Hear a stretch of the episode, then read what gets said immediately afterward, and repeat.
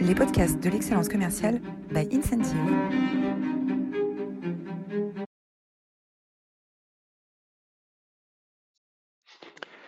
Bonjour à toutes, bonjour à tous et bienvenue dans cette euh, nouvelle édition des masterclass de l'excellence commerciale. Aujourd'hui, on va parler avenir, on va parler futur, on va parler vente 3.0 euh, avec euh, un spécialiste en la matière, avec Vincent Caltabellota. Bonjour Vincent. Bonjour euh, Roland. Très heureux de te euh, revoir et de te recevoir dans cette, euh, dans cette masterclass. Vous êtes très nombreux, vous êtes très nombreux intéressés par le, par le sujet. vous êtes près de 400, 400 inscrits à cette séance entre GoToWebinar et le flux LinkedIn. Donc bienvenue, bienvenue à tous. On est ravis de, de vous accueillir. vous étiez également nombreux il y a quelques, il y a quelques semaines. les masterclass, c'est toutes les semaines le jeudi à 11h30. merci de votre fidélité. Est-ce que, Jules, tu peux nous faire le portrait de notre invité aujourd'hui? Oui, tout à fait. Vincent Caltabellota, vous êtes conférencier, consultant, dirigeant et expert de l'entreprise du XXIe siècle, ancien président de l'Observatoire national des dirigeants commerciaux de France, auteur de plusieurs livres tels que Inventons l'entreprise du XXIe siècle, organique, émotionnel, numérique, paru en 2017. et plus récemment, en 2023, le vendeur augmenté a réhumanisé la vente. Diplômé d'un IUT technique de commercialisation en 96, vous évoluez en tant qu'assistant, puis responsable de marketing grand compte. Trois ans après votre diplôme, vous devenez consultant ingénieur d'affaires chez Econocom, où vous mettez en place des projets multiservices complexes de transformation digitale. Vous rejoignez ensuite Quartz Data pour une expérience d'ingénieur commercial. En 2001, vous intégrez Synapse Informatique pour être ingénieur d'affaires, puis responsable commercial et marketing, toujours dans le but d'approfondir le commerce dans l'informatique et le digital. Vous prenez la tête des ventes chez EasyLog où vous conduisez des réorganisations, développez l'activité informatique décisionnelle ainsi que de développement spécifique. Vous retournez à l'université pour un Master 2 en administration des entreprises, diplômé en 2006, Cineos Consulting est né la même année avec l'ambition de faire émerger de nouvelles manières de travailler et de réinventer l'entreprise du XXIe siècle. Cette ambition se traduit également lorsque vous devenez directeur, puis président de l'Observatoire national des dirigeants commerciaux de France, fonction occupée jusqu'en 2019. Votre but est d'accompagner les dirigeants dans les transformations managériales grâce au digital, ainsi qu'aux meilleures méthodes et pratiques. Vous nous faites l'honneur de votre présence et c'est un plaisir de vous accueillir aujourd'hui. N'hésitez pas à poser vos questions à Vincent à la fin de la masterclass. Merci.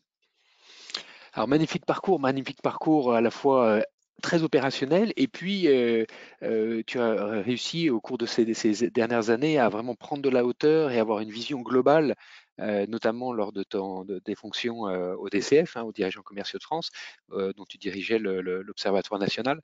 donc, ce qui, nous donne une perspective particulière. Alors, juste avant de, commencer, les masterclass de l'excellence commerciale sont rendus possibles par le support d'Incentive. Incentive, c'est un éditeur de logiciels français. c'est une plateforme pour les managers, pour les aider à coacher leur équipe. C'est une application mobile pour aider les managers à coacher leur équipe. Incentive travaille aujourd'hui dans une vingtaine de pays euh, pour des clients comme euh, Société Générale, comme Air Liquide, comme euh, Orange ou Procter Gamble. Voilà, si n'hésitez pas à contacter nos équipes si vous êtes intéressé. Voilà, la page de publicité est terminée. Et donc, on va rentrer dans le, vif du sujet. alors, le vif du sujet, moi, j'aimerais l'introduire par cette news qui est, parue il y a deux mois à peu près. une entreprise 217 euh, euh, personnes licenciées remplacées par une IA, euh, une première en France à cette échelle. Hein, ça date du 17 septembre. finalement, certains métiers sont en train d'être bouleversés. Et le métier du commerce n'échappe pas à la règle. quand tu parles de vendeur augmenté, finalement, c'est une, vision assez positive euh, euh, la question qu'il y a derrière, c'est euh, et le, vendeur, s'il n'est pas augmenté, qu'est-ce qui, lui, arrive? Ouais, alors déjà, tu, commences par une, question très très large. je vais essayer d'y répondre le mieux possible. Alors, ce, alors déjà, je vais peut-être recadrer un petit peu les choses. Moi, je donne aucune injonction à personne. C'est-à-dire que si, toi, tu es vendeur dans ton périmètre d'action et que en laissant quelques annonces ou avec ton réseau, ça marche très bien et que tu n'as pas besoin de t'augmenter, tu n'as pas besoin d'outils, tu n'as pas besoin de réseaux sociaux, continue à faire comme ça, c'est très bien. Et, voilà, donc je donne aucune injonction à personne. Après, force est de constater que dans notre monde qui va de plus en plus vite, qui montre une certaine instabilité et de l'économie et des salariés dans l'entreprise aussi, qui partent plus vite qu'avant, en tout cas qui ont beaucoup plus de mobilité, euh, la nécessité euh, d'être dans une forme de performance, de productivité, j'ai envie de dire, euh, bah, aujourd'hui, tu es obligé d'avoir, de mettre en place une structure et cette structure, elle passe entre autres par de la technologie, pas que de la technologie, mais il y a aussi des process, il y a aussi de l'humain, c'est pour ça que le sous-titre, c'est réhumaniser la vente. Donc, donc, les entreprises sont obligées de passer dans un nouveau monde, un nouveau siècle commercial aussi. Et, euh, je, donne une petite anecdote pour illustrer ça, c'est que moi j'ai commencé, alors il y, a, eu tout un truc sur ma carrière, c'était très, très, très, très étrange de la recevoir du coup d'un coup comme ça. Euh, mais j'ai commencé à travailler en 96 euh, dans, les, dans, les, fonctions commerciales. Et à l'époque, moi j'ai toujours dit, et on, se disait, dans la boîte, c'est les commerciaux qui sont les plus agiles, qui sont les plus euh, facile à, modeler, à faire évoluer, à transformer, parce qu'ils voient tellement de clients, ils voient tellement de choses que, bah, euh, au final, c'est eux qui sont les, plus faciles euh, à, changer. Ben, en fait, quelques presque décennies après, presque 30 ans après, je me rends compte que c'est pas forcément vrai et que finalement changer la fonction commerciale, c'est pas évident. Il y a beaucoup de résistance sous couvert de faut mettre de l'humain. Euh, il faut des humains. Bah, parfois, on fait un peu trop humain aussi et peut-être pas. C'est un métier qui n'a pas vécu une, très grande transformation digitale comme d'autres métiers l'ont vécu. Alors, est-ce que, est que quand tu as euh, commencé euh, ta carrière, tu t'avais pu imaginer, ou même il y a juste quelques années, tu dirigeais l'Observatoire des dirigeants commerciaux de France jusqu'en 2019. Est-ce que dans cette position, finalement, avec du recul, avec où tu échangeais avec tous les, tous les patrons commerciaux du CAC 40, est-ce que tu, tu sentais cet avènement d'une nouvelle révolution qui arrivait avec, avec l'IA générative et avec la digitalisation de beaucoup de process? Alors, moi, j'ai dirigé l'Observatoire jusqu'en 2017 et après, j'étais président d'une association dans ma, région, euh, dans, les Pays de la Loire, euh, jusqu'en 2019, effectivement. Euh, mais ça ne change pas le, ton, ton, propos au-delà de ça. alors, oui, honnêtement, bah, voilà, je ne suis, pas le seul à l'avoir vu venir, ce truc-là. j'ai retrouvé, en préparant cette, intervention, j'ai retrouvé deux, deux archives. la première qui date de 2016 ou 2017. Je n'ai pas retrouvé la date précisément. Euh, où je parlais des premières euh, intelligences artificielles génératives et comment elles allaient modifier l'entreprise. Euh, il n'y avait pas beaucoup d'exemples d'entreprises, mais on commençait à voir ce que ça pouvait être. Donc, tu vois, déjà, en donc à peu près 2016-2017, on est il y a 6-7 ans. la deuxième archive que j'ai retrouvée, c'est en 2019. C'était à l'IMF, à l'Inbound Marketing France, que certains connaissent peut-être à Rennes, où j'avais présenté un chiffre comme quoi, euh, d'une étude que j'ai réalisée, euh, d'une double étude d'ailleurs que j'ai réalisée, comme quoi en 2030, 70% des décisions d'entreprise pourraient ou devraient être prises par une IA. 70% des décisions. Ça inclut des décisions opérationnelles de tous les jours et des décisions stratégiques. Donc oui, ce, truc-là, on le voit venir. Après, il y a le voir venir, puis en parler autour d'un apéro le soir ou dans une réunion entre, euh, avec un café. Et puis après, il y a l'analyser et regarder vers quoi on va vraiment. Qu'est-ce qui est vrai, qu'est-ce qui est faux? Tu donnais cet exemple euh, euh, des licenciements. voilà, est-ce que ça va devenir une généralité? Est-ce que c'est une tendance forte? Est-ce que c'est un épiphénomène? C'est ça qui est intéressant et moi qui m'intéresse d'analyser au quotidien et de transmettre aux entreprises.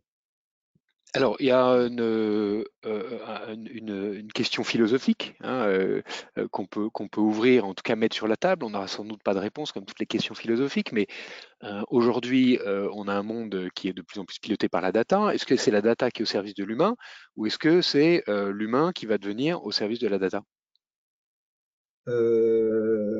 Alors, ni l'un ni l'autre et les deux la, data, c'est une information, c'est une donnée, euh, c'est passif en soi. Ce qui est intéressant, c'est comment on la rend vivante, à quoi on s'en sert. Et là, euh, c'est pas la data qui agit toute seule, c'est l'humain qui travaille cette data, c'est l'humain qui l'emmène vers quelque chose d'utile ou non utile, euh, d'humaniste ou de non humaniste peut-être. Euh, donc moi, c'est pas la data qui me fait peur, c'est pas l'IA qui me fait peur, c'est les humains qui, travaillent dessus et, savoir ce qu'ils vont faire.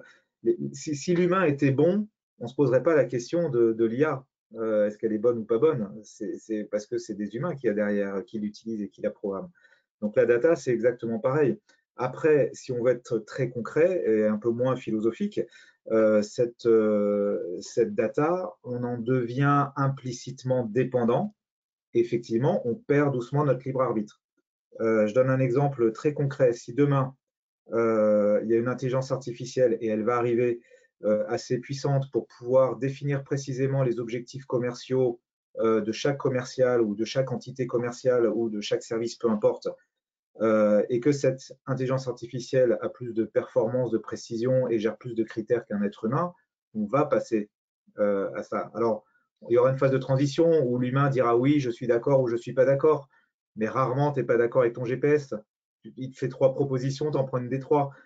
Parce que tu es dépendant de la data. Si tu es dépendant de ta data dans la voiture, si tu es dépendant de ta data euh, euh, dans la médecine parce qu'on t'a détecté une maladie au mieux que n'importe qui, tu seras dépendant de la data dans tes fonctions commerciales. Et après, la, question, c'est est-ce que finalement, ce libre arbitre, on a envie de, le maintenir à 100% ou est-ce qu'on accepte de ne pas l'avoir à 100% Et si on, si on revient dans la philo, on l'a jamais à 100%. De toute façon, bien dépendant des jeux de pouvoir avec ton directeur ou ta directrice commerciale.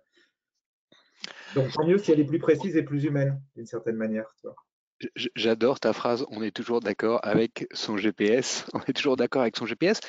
Alors, donc la data, on va en devenir dépendant. je, vais, je vais prendre une deuxième illustration qui est un article qui a été publié il y a quelques jours par McKinsey Company, qui est un grand cabinet de conseil, un des plus prestigieux cabinets de, cabinets de conseil qui travaille avec les, les, entreprises du CAC 40, avec les gouvernements un peu partout dans le monde. Et ils ont sorti Lily. Alors Lily, euh, c'est le nom de la première euh, partenaire du cabinet qui a été euh, embauchée en, 1946, je crois, et, voilà, qui s'appelait, dont le prénom était Lily, et ils ont décidé de donner à l'intelligence artificielle de McKinsey le prénom de Lily. Et Lily, qu'est-ce qu'elle fait? Elle permet aux consultants de McKinsey de consulter l'ensemble des archives des, des, documents de méthodologie en quelques secondes euh, et, euh, et, donc, elle permet aux, consultants finalement d'avoir accès à toute cette, connaissance euh, du cabinet accumulé toutes ces, toutes ces, pendant ces dizaines d'années sur les 30 000 consultants qu'il y a, aujourd'hui dans le monde, et donc d'avoir tout de suite les meilleures pratiques, les success stories, les meilleures méthodologies pour adresser tel sujet, etc. Et alors, pourquoi j'ai pris cet exemple, c'est parce que le, le l'article, c'est Meet Lily, our generative AI tool, that's a researcher, a time saver, donc là, jusqu'à maintenant, c'est juste de l'automatisation. Mais c'est le dernier mot, c'est le dernier mot, and an inspiration. And an inspiration. Euh, et je me suis dit, ben là, on franchit une, ligne quand même. On franchit une ligne.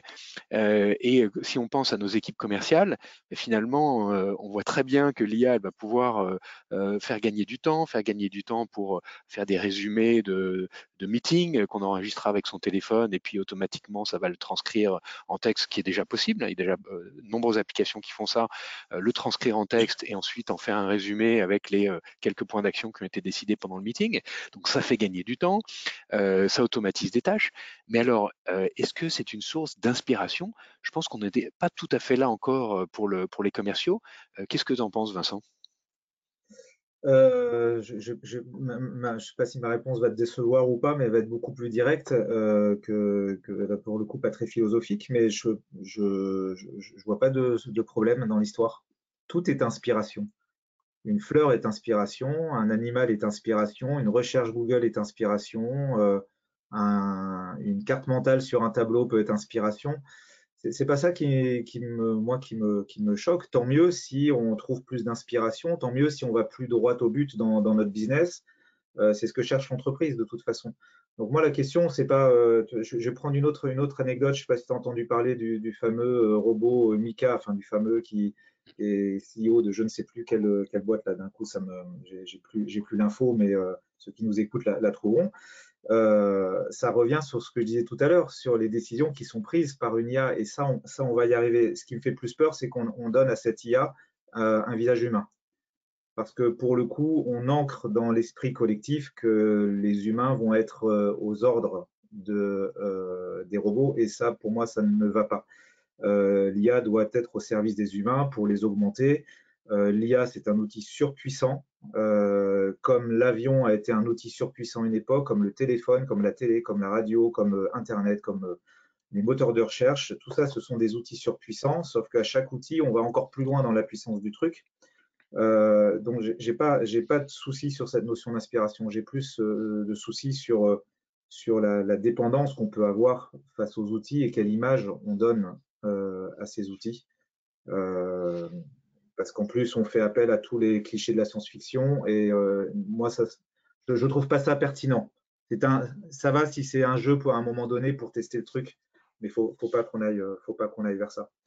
Euh, après, si je veux aller un petit peu plus loin par rapport à ta, démarche et la recherche, l'inspiration, etc., il faut bien comprendre un truc, et, je pense que la, la source de tout aujourd'hui dans notre innovation. C'est que beaucoup pensent, et, par rapport au métier, au remplacement des métiers, euh, on, pense que la, vie, c'est un gâteau qu'on partage. Et donc, s'il y a en prend une partie, ben, on aura moins pour nous.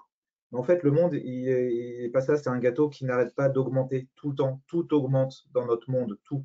Le nombre de décisions qu'on prend, le nombre de morceaux de musique qui sortent, je crois que c'est 100 000, morceaux de musique par jour qui sortent aujourd'hui, tout ce qui est produit sur les réseaux sociaux, euh, le nombre de, voitures, d'objets, de tout, tout augmente euh, tout le temps. Donc en fait, cette masse ce, monde en constante augmentation augmente plus vite que l'être humain. Et donc, c'est cette part-là que prend l'IA. C'est-à-dire que cette augmentation, elle va aller encore plus vite avec l'IA. Donc, ça fait des mondes qui vont encore plus vite, avec des décisions euh, plus, plus rapides, avec euh, une automation de notre monde quasiment en temps réel. On a un monde virtuel en face de notre monde réel. C'est ça qu'il faut voir. Et c'est là-dessus qu'on peut avoir un poids ou pas d'ailleurs, je ne sais pas, et, sur lequel il faut, en fait faut réfléchir avec cette vision-là. Mon entreprise, elle est aussi en train d'augmenter. Donc, est-ce que je l'augmente par l'humain? Est-ce que je l'augmente par la technologie, par l'IA Et particulièrement, comme le commerce est ce qui alimente l'entreprise, bah, l'IA et le commerce, ils ont un poids énorme dans cette prise de décision. Et je pense qu'un dirigeant d'entreprise qui voit ses confrères avancer avec la technologie et l'IA réfléchira un peu, mais peut-être pas très longtemps avant de faire pareil. Voilà, c'est plus, voilà, le prisme euh, par lequel il faut voir ça. Donc, des emplois euh, supprimés, pour moi, c'est qu'un un, bout d'un machin, euh, ça montre pas la tendance générale, mais peut-être qu'il y aura des choses comme ça, mais ce n'est pas toute la tendance. Voilà. Alors, troisième, euh, illustration, une, euh, une des nombreuses applications euh, d'IA générative à la disposition des, commerciaux. J'ai pris cet exemple de Dectopus. Dectopus, c'est une intelligence artificielle qui permet de créer des présentations Hein, euh, des présentations PowerPoint beaucoup plus facilement avec quelques, quelques indications. voilà, donc ça va clairement faire gagner du temps aux commerciaux. il y a certaines compétences dont finalement les commerciaux auront plus besoin, comme bien maîtriser, bien maîtriser PowerPoint ou bien maîtriser Excel, puisqu'on peut aussi créer des fichiers Excel directement en expliquant ce qu'on veut, créer des macros Excel en expliquant en texte libre euh, ce qu'on veut que la macro, euh, fasse. Euh, donc ça va faire gagner du temps aux, commerciaux. Et finalement, si on s'intéresse aux compétences clés qui vont devenir importantes. Euh, il y avait la créativité ou l'inspiration, euh, mais maintenant on voit que l'IA est source d'inspiration, est source de créativité. Euh, finalement, est-ce qu'on va uniquement avoir des soft skills? Mais les soft skills, on voit qu'on a maintenant aussi des intelligences artificielles qui deviennent des psychologues et qui sont, pour de la vie de certains, assez efficaces pour se mettre à l'écoute de, de personnes qui sont en faiblesse psychologique momentanée. Donc, comment est-ce qu'en tant que dirigeant, on peut réfléchir aux compétences nécessaires à développer au sein de ses équipes pour se préparer? Alors, ben, c'est un des, points que j'aborde dans mon livre, justement, où j'ai même un tableau avec les 100, les 101 compétences, je crois, aujourd'hui nécessaires à un commercial. Et puis, il y a, aussi les, rôles clés du, de, dans la vente aujourd'hui. qui sont réduits finalement à quatre. en fait, les soft skills deviennent des hard skills. Déjà, c'est la première chose. Je ne sais pas pourquoi on, je, ah, si je sais pourquoi on appelle ça des soft skills, mais euh, ces fameux soft, deviennent euh, justement ce qui est le plus important aujourd'hui. Donc, euh, peut-être qu'elles sont douces parce qu'elles traitent de l'humain, mais elles sont hard dans le sens où il va falloir les développer à fond et que ça devienne des, voilà, des, vraies forces. La, vision que, j'ai dans mon rôle de prospectiviste, c'est que les entreprises et notre société, globalement, avec la technologie, va se diviser en, deux à trois couches. La première couche, c'est une couche d'hyper-automatisation. Euh, c'est ce qui fait fonctionner le truc, c'est-à-dire que si à un moment donné, euh, il n'y a pas besoin d'humain pour que ça fonctionne, si ce n'est ceux qui gèrent la maintenance du truc, qui les développent, etc. Ça, c'est une couche très technique c'est une couche de flux, une couche de data, une couche de, tout, ce qui fonctionne dans ta vie quotidienne. Ça, peut, ça pourrait être euh, le fait euh, d'avoir chaud, d'avoir assez d'argent sur ton compte, euh, d'avoir accès à la santé si tu as besoin, de pouvoir te faire livrer tes courses, etc. dans l'entreprise, ça va être la disponibilité des données, ça va être le fonctionnement de nos applis, de notre back-office, etc. La facturation automatisée, etc. Et puis, tout au-dessus, tu as une couche qui va être une couche très humaine.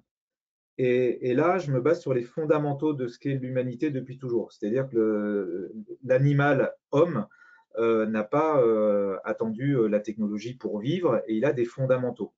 et ces fondamentaux, alors j'enlève la préhistoire quand même, hein, mais depuis, depuis que, l'homme est à peu près évolué, ces fondamentaux, c'est le besoin de communiquer, le besoin de créer, le besoin de le rapport à l'effort et à la valorisation de l'effort que ce soit un travail ou que ce soit pour prendre le pouvoir hein, ou faire une guerre, ce que tu veux.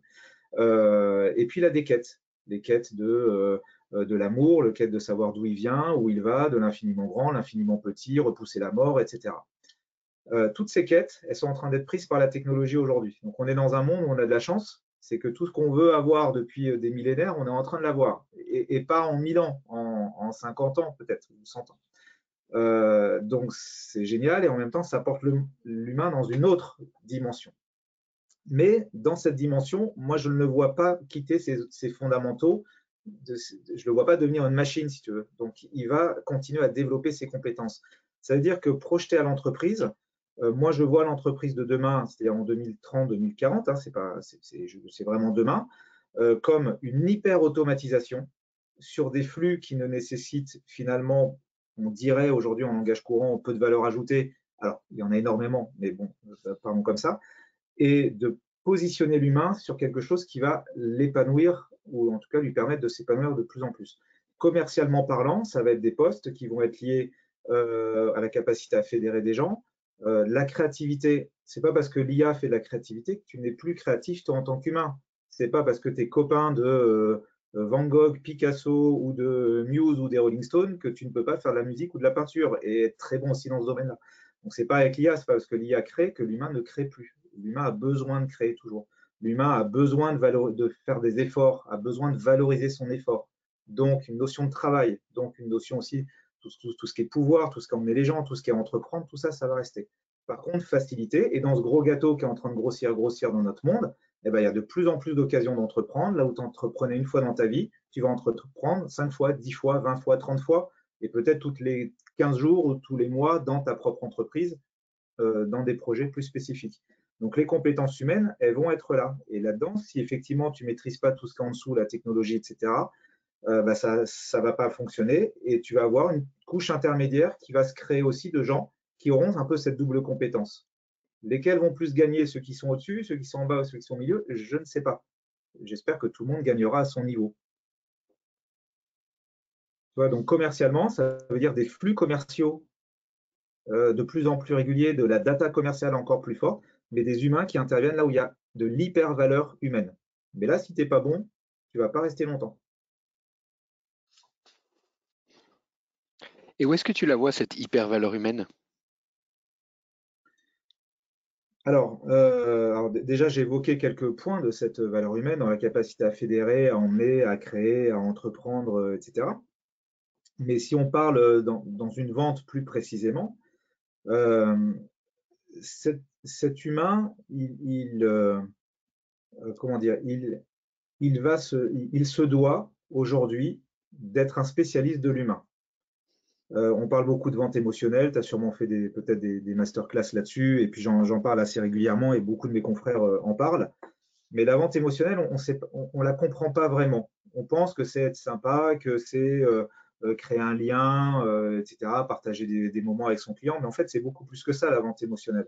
La vente émotionnelle, c'est une capacité, une, forme d'intelligence euh, commerciale qui fait que euh, tu vas pouvoir activer des leviers psychologiques euh, entre le vendeur et l'acheteur. C'est-à-dire que, par exemple, la rassurance, la capacité à rassurer quelqu'un, c'est un levier psychologique. je peux être rassuré en lisant des informations sur un site web ou une fiche technique, mais peut-être que je peux être rassuré sur le fait que c'est vraiment le produit qu'il me faut euh, pour les deux ou trois prochaines années à venir. Pardon, et ça, il va me falloir quelque chose de plus intelligent. Et peut-être que cette intelligence, je vais la trouver dans une IA, mais ce n'est pas pour ça que je serai rassuré. Il n'y a rien de plus rassurant que quelqu'un en qui tu as confiance. Et donc, cet humain dans la vente, il va devoir être dépendant de la data, parce que cette data elle va lui donner sa performance, de plus perdre de temps, de plus répondre à des appels d'offres euh, dans lequel il sait qu'il va perdre, ou alors d'y répondre différemment ou de manière plus automatisée, euh, de cibler les potentiels beaucoup plus forts, puisqu'il y a ce mariage du marketing et du commerce qui viennent cumuler les compétences, et ça fait que le commercial, euh, lorsqu'il va arriver, il saura qu'il aura un vrai rôle important avec cette intelligence à lui qui est purement euh, humaine. Et je vais finir avec une, petite anecdote, ou en tout cas une pensée, en tout cas cette question-là. Euh, on parlait de mon passé tout à l'heure. Quand j'ai commencé à, travailler, je faisais du marketing.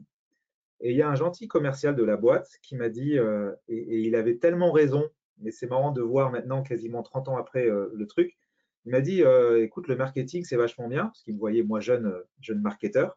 Il m'a dit, mais il faut savoir un truc, c'est que si demain la boîte va mal, c'est toi qu'on vire en premier et on embauchera des commerciaux. Parce que les communicants et les marketeurs, c'est un centre de coûts, les commerciaux, c'est un centre de profit. Quasiment 30 ans après, c'est l'inverse qui est en train de se passer. C'est-à-dire que tout ce qui a de la data, tout ce qui est de la génération de leads, tout ce qui est de la recherche de business, tout ce qui est de la fidélisation client, c'est un centre de profit. Par contre, l'humain commence à devenir un coût et commence à devenir un risque. Et l'humain, c'est le plus grand risque d'une chaîne commerciale. C'est son plus grand potentiel, mais c'est son plus grand risque. Donc là où tu mets des humains, c'est qu'il y a une vraie valeur humaine et, quelque chose qui apporte quelque puisque pour le dirigeant, c'est un risque de plus en plus d'embaucher cet humain. Et on le voit chez, beaucoup de nos clients, notamment dans la banque et l'assurance, avec la grande question qui se pose autour de l'avenir des agences. Les euh, clients euh, des, grandes banques françaises, euh, partout dans le monde, c'est la même chose, ne veulent plus venir en agence et préfèrent travailler directement, gérer leur compte, gérer leur portefeuille d'actions directement depuis leur, depuis leur téléphone. C'est le flux dont je parlais tout à l'heure. Là-dessus, tu n'as pas besoin d'humain. Donc, et, ces flux, ils augmentent, ils augmentent, et tu n'as pas envie de te déplacer pour aller euh, changer, chercher un RIB ou chercher, je sais quoi, ou faire une opération basique, évidemment. Euh, donc, tu optimises le flux. Mais le jour où tu vas voir ton banquier, c'est que tu as un besoin précis et que tu as besoin de quelqu'un qui te comprend et qui comprend ta situation.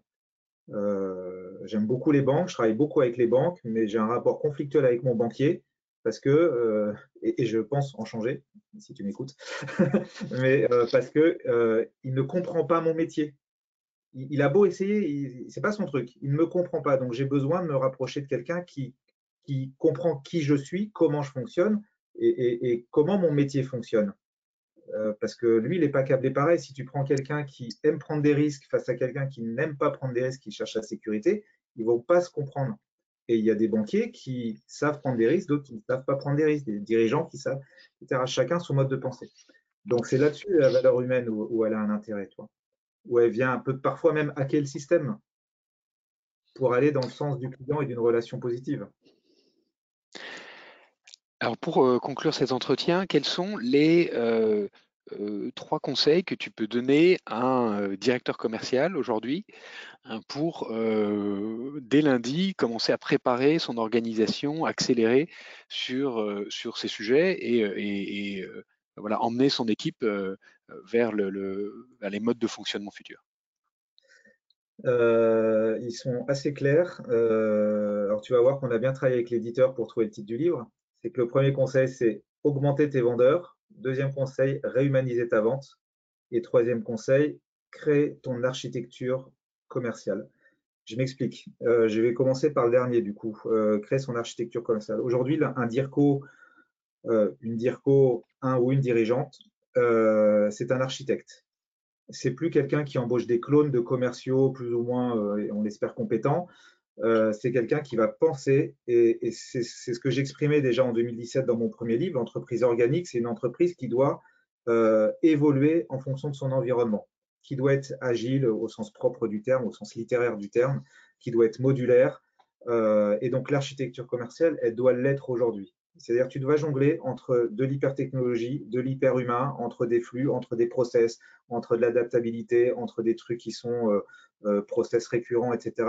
Et chaque architecture est différente de ton voisin. Deux boîtes concurrentes peuvent ne pas avoir la même architecture. Là, on est purement dans de l'innovation commerciale mais du top du top du, vendeur 3 ou 4.0, euh, tu dois être à, fond là-dessus. Deuxièmement, augmenter tes vendeurs. Donc, par cette technologie, faire en sorte que augmenter, c'est leur donner des pouvoirs qu'ils n'ont pas aujourd'hui, grâce à la technologie, mais grâce aussi à leurs connaissances, à leurs compétences. Et troisièmement, réhumaniser ta vente, c'est-à-dire ne pas mettre des humains, mais mettre de l'humanité dans ta vente en tout cas dans ton process commercial, et mettre des humains compétents là où il faut les mettre et qu'ils aient une vraie valeur ajoutée. Euh, si je caricature, euh, c'est un peu la fin aussi des centres d'appel de gens qui récitent des, euh, des scripts comme ça qu'une intelligence artificielle, c'est peut-être même bien mieux faire en s'adaptant à l'émotion du client qui est en face. donc, devenir architecte, augmenter ses vendeurs par la technologie et par l'humain, et mettre de l'humain au sens de l'humanité des choses et de l'intelligence humaine euh, dans sa vente. Voilà un plan de travail très clair. Vincent Caltabellota, euh, auteur, consultant, ancien euh, patron de l'Observatoire de, des dirigeants commerciaux de France. Un immense merci pour ce partage. Finalement, le vendeur augmenté, le vendeur augmenté, c'est un vendeur qui va être plus, beaucoup plus efficace et puis plus épanoui parce qu'il va se focaliser sur les nouvelles euh, euh, tâches humaines euh, que, tu, que tu suggères. un immense merci. Pour aller plus loin, quelques, quelques suggestions. Alors bien sûr, deux ouvrages majeurs de la discipline Inventons l'entreprise du 21e siècle, un ouvrage que tu as écrit il y a déjà maintenant 4 ans ou 5 ans, et puis le dernier, Le vendeur augmenté, réhumaniser la vente, avec un, vrai travail de fond sur les différentes compétences à réintégrer dans les équipes commerciales pour créer cette nouvelle architecture dont, tu parles, dont tu parles si bien. Et puis le gros hacking, Frédéric Canvey, un véritable manuel pour transformer le marketing et l'adapter aux nouvelles possibilités de l'IA générative. voilà une bonne lecture pour, pour les prochains jours. un immense merci truc, euh, euh, Roland, si, vous allez sur mon site qui s'appelle entreprise21siècle.com, il y a une boutique et quand vous achetez le livre sur la boutique, en fait, je fais une dédicace personnalisée en fonction de votre profil LinkedIn. Voilà, il est livré au même prix que même prix qu'en en, librairie pour ceux qui ont envie de s'amuser. Alors, il y, a un, code pour ça, c'est Vincent 2024, voilà, et, vous avez tout ça. Voilà. Merveilleux. Et une question qu'on pose à tous, tous nos invités, une dernière question, quelle est la citation qui t'inspire le plus? Euh, alors, il y, en a une euh, que j'aime bien, qui, euh, qui sort du domaine commercial, mais que j'adore, qui est de Charlie Chaplin, qui disait qu'il fallait mettre de l'émotion dans l'action et de l'action dans l'émotion. Et je trouve que ça s'adapte parfaitement au monde du commerce et de l'entrepreneuriat. C'est qu'il faut de l'action et de l'émotion. Il faut mettre de l'émotion dans chaque action et de l'action dans chaque émotion. Voilà, tu as une IA qui travaille en temps réel derrière. Et euh, alors lui disait ça pour euh, être un bon acteur, il faut savoir mettre de l'émotion dans l'action et de l'action dans l'émotion. Mais je pense que pour être euh, un bon dirigeant, un bon entrepreneur ou un bon dirco ou un bon vendeur, il faut faire exactement la même chose. Eh bien, un immense euh, merci Vincent. Pour ceux qui doivent nous quitter euh, avant la séquence de questions-réponses, je vous donne rendez-vous la semaine prochaine pour parler du marketing du Web 3. Le Web, le Web 3, c'est un nouvel univers, hein, euh, le métaverse, les bitcoins, voilà, tout ça s'est intégré dans le, Web 3. Quel impact pour, pour le marketing? Et on aura le plaisir d'accueillir Laurent Flores, qui est maître de conférence Panthéon Assas et cofondateur de Brand 3 Index. Voilà un grand spécialiste du, du Web 3 pour tous ceux qui s'intéressent au sujet. Et si vous voulez poser vos questions, n'hésitez pas directement dans l'interface de GoToWebinar. Et Vincent, ce sera un plaisir d'y répondre si tu as encore quelques instants avec, avec nous, Vincent. Toute la journée. Merveilleux. Jules, est-ce qu'on a des, questions de nos auditeurs? Oui, oui, on a des questions. Euh, j'ai euh, Léandre qui demande, euh, je suis commercial dans la restauration collective et nous voulons mieux suivre notre performance. Auriez-vous des conseils? Et nous voudrions mieux suivre notre performance, c'est ça? C'est ça. Alors c'est intéressant comme question parce que tout dépend de ce qu'on appelle la performance. Et, euh, alors je connais pas le domaine précisément, la restauration c'est très très vaste et quel, domaine commercial fait, je, ne sais pas. Mais en tout cas, ce qui est intéressant, c'est que aujourd'hui, on est en train de prendre des techniques marketing adaptées au commerce. Donc on met de plus en plus d'indicateurs sur le commerce. Mais moi, je reste assez persuadé que pour un humain, il faut qu'il y ait peu d'indicateurs, mais les bons. Donc, il faut vraiment réfléchir à qu'est-ce que c'est, euh, Léandre, ce que tu appelles la performance. Est-ce que, euh, est que, par exemple, tu es dans, un métier où naturellement le nombre de ventes se fait en fonction du nombre de rendez-vous? Euh, Parce que il y a un truc qui se fait mécaniquement qui fait que quand tu fais 10 ventes, tu as toujours 3, 10 rendez-vous, tu as toujours 3, 4 ventes. Donc à ce moment-là, ton indicateur de performance, ça peut être peut-être plus de ventes ou plus de rendez-vous. Euh, donc naturellement plus de ventes, ou travailler sur l'amélioration de ce taux euh, qui va te permettre d'avoir euh, un, nombre de déchets, entre guillemets, de rendez-vous un peu plus faible. Je n'ai pas assez d'infos pour préciser, mais en tout cas, je, travaille beaucoup sur cette notion de performance à la placer au bon endroit. On met souvent des mauvais indicateurs à des mauvaises personnes et parfois, deux personnes différentes peuvent avoir deux indicateurs différents, ce qui ne se fait pas dans les organisations commerciales en général. Mais si on veut être performant et ne pas embaucher des clones, ne pas avoir des clones, il faut avoir parfois des indicateurs différents. Même si à la fin, c'est le CA qui fait le, qui fait le truc. Mais voilà, je en discuter sur les réseaux, mais voilà, je n'ai pas plus d'infos pour, pour, étayer après. Euh, j'ai Caroline qui demande, euh, je suis responsable commercial euh, dans l'industrie dans, des télécoms chez une grande boîte française et j'aimerais réhumaniser la vente dans le processus. Aurez-vous des conseils? Alors, euh, il y a un très bon livre qui existe sur, le sujet, euh, le Réhumaniser la vente. Euh, alors, si je devais donner allez, deux, trois clés comme ça, la première, c'est de comprendre,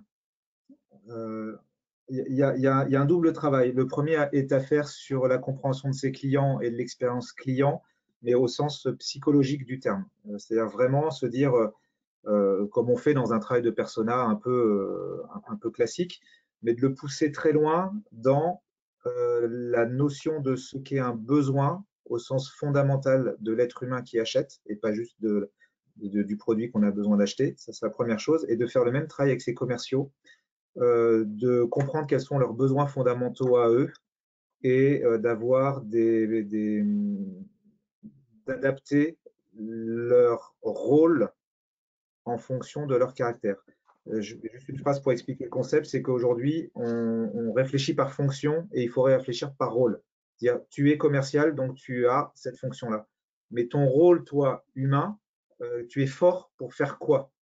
Et dans, je prends ces forces-là et je construis mon architecture commerciale aussi en fonction de ces forces. J'ai un chapitre qui s'appelle l'attaque des clones dans mon livre, c'est pour dire justement, on n'a plus besoin de clones commerciaux. On a besoin de créer une architecture avec des humanités différentes. Et donc, c'est de faire ce travail-là. On peut en parler aussi euh, plus longuement, euh, euh, Caroline, parce que j'ai un temps de réponse très, très limité, mais je ferai ce double travail client et, commerciaux sur la psychologie profonde des besoins fondamentaux des uns et des autres. J'ai Sébastien qui me demande quels outils, technologies, IA ou démarches commerciales adopter en prospection lorsque les emails ou messages LinkedIn ne fonctionnent plus et le client est saturé de messages. Euh, lire le livre de Frédéric Canevet euh, sur le gros euh, hacking et d'avoir plein de super techniques et plein de super outils. c'est vraiment un super livre, c'est pour ça que je l'ai proposé d'ailleurs. il faut savoir pourquoi ça ne marche plus. En fait, les techniques de gros hacking, moi je les utilise même dans mon métier. j'ai plusieurs activités, mais là, en, l'occurrence, sur, sur, cette activité qui me représente là, je suis indépendant. Euh, et je réfléchis toujours à me dire comment je peux donner envie à quelqu'un de m'acheter mon produit sans avoir besoin de lui expliquer ce qu'est mon produit. En tout cas, sans avoir besoin de lui vendre.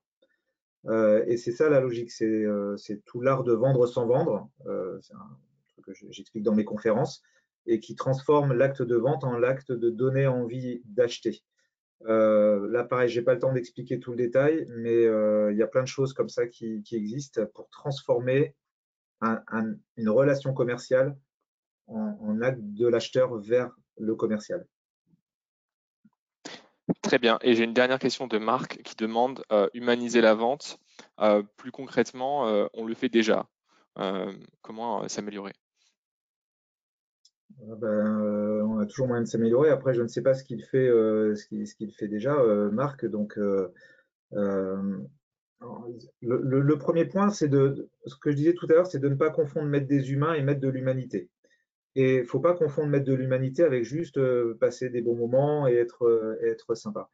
Euh, j'ai envie de dire, si Marc, si, ton indicateur ou votre indicateur, peu importe, c'est que votre chiffre d'affaires est bon et vos commerciaux sont heureux, tout va très bien, cherchez pas plus, tout va bien. Si en plus vos clients sont heureux, c'est parfait. Par contre, s'il y en a un des trois qui va mal, le chiffre d'affaires est en baisse avec des commerciaux heureux, bon, en général, ça ne marche pas, mais parfois, ils peuvent être un peu moins concernés, on va dire. Euh, des commerciaux heureux, du bon chiffre d'affaires, des clients un peu moins, attention. Euh, pour moi, c'est le triangle d'or. Donc, euh, encore une fois, je ne connais pas la situation de marque, mais si les trois vont bien, bah, super, partez en vacances, profitez de la vie. C'est génial. S'il y en a un des trois qui va un peu moins bien, voilà, faites un petit, un petit codir et puis on en parle. Parfait. voilà il faut mettre de euh, l'action dans l'émotion et de l'émotion euh, dans l'action. Un immense merci Vincent pour, euh, pour ces partages. Moi je retiendrai également qu'on est toujours d'accord avec son GPS et que les directeurs commerciaux sont maintenant des grands architectes qui doivent réhumaniser la vente, remettre le, vendeur au centre du dispositif et puis bien sûr augmenter le vendeur avec toutes les nouvelles technologies qui sont à notre disposition aujourd'hui. merci pour, ton temps, pour ta présence avec nous euh, aujourd'hui. Je vous donne rendez-vous la semaine prochaine avec Laurent Flores pour parler du marketing du Web 3. Quels sont euh, les enjeux pour euh, les entreprises? Merci à tous de votre fidélité. Je vous souhaite une excellente semaine.